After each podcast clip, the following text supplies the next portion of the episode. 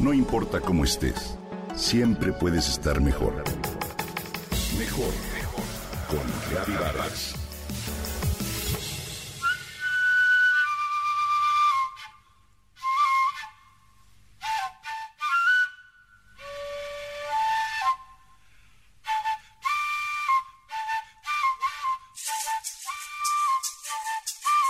Detrás de las trenzas africanas hay toda una historia. Y por ello se considera que su uso por parte de otras culturas no es del todo correcto. Esto no quiere decir que no puedas llevar estas hermosas trenzas como parte de tu peinado. Pero sí que llevarlos como moda es, de cierta manera, un insulto a la dolorosa historia detrás de esos peinados. Por eso hoy te comparto la explicación. Estas trenzas, también conocidas como cornrows, aparecen desde las pinturas de la Edad de Piedra, que se encuentran en la meseta de Tassili, en la región del Sahara, y su uso se remonta al año 3000 a.C. Este peinado también es conocido como cane rose en la región del Caribe y es un tipo de peinado africano en el cual se trenza el cabello muy cerca del cuero cabelludo con un movimiento hacia arriba para crear una sola línea de hileras levantadas. Puede realizarse en filas lineales limpias, pero también pueden formarse en gran variedad de diseños geométricos y curvos. Durante el periodo en el comercio de personas esclavizadas en el Atlántico, millones de africanos fueron arrancados brutalmente de sus hogares y enviados a América, donde de acuerdo con los registros, los esclavos eran afeitados, no solo como medio sanitario, sino también para quitarles su propia cultura e identidad. Se cree entonces que debido a lo pesado del cabello y para mantener una apariencia limpia y ordenada, los africanos comenzaron a tejer su cabello en trenzas apretadas.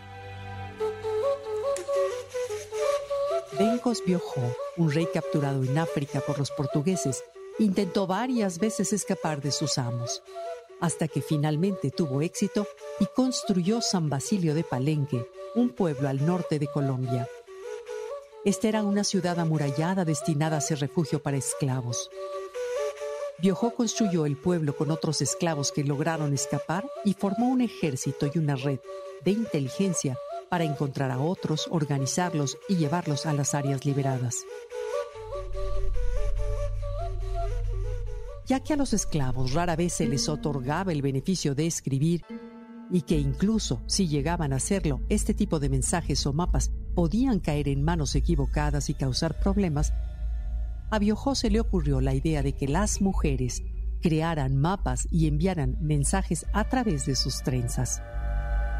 Así, estas trenzas ayudaron a la población de esclavos africanos a proporcionarles una manera discreta y fácil de esconder rutas de escape de sus captores. Biojó también tuvo la idea de que las mujeres usaran semillas para decorar su cabello y éstas se utilizaron como una manera de que los esclavos liberados hicieran sus propios cultivos. Las trenzas sirvieron como medio de comunicación y lenguaje visual en medio del proceso de esclavización. El cabello era la manera de comunicar el camino hacia la libertad. Actualmente la ciudad de San Basilio de Palenque todavía existe y es el primer pueblo libre de América. Hoy existen tres razones básicas por las cuales se practica el trenzado afro. La primera es por una búsqueda de identidad y reafirmación de tradiciones culturales. La segunda es por negocio. El trenzado afro es rentable cuando se tiene un público que busca creatividad. Y la tercera, por supuesto, es moda. Hacerse las trenzas africanas puede no tener raza ni color de piel, pero es ideal que antes de hacerse este peinado se conozca el significado tan íntimo y profundo que tiene. El origen y la esencia de cada una de las trenzas sin perder de vista la historia y la tradición de esa comunidad.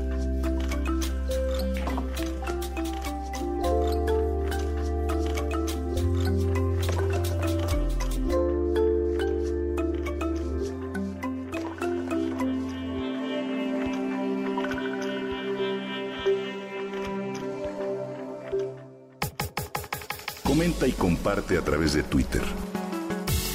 No importa cómo estés, siempre puedes estar mejor. Mejor, mejor, mejor.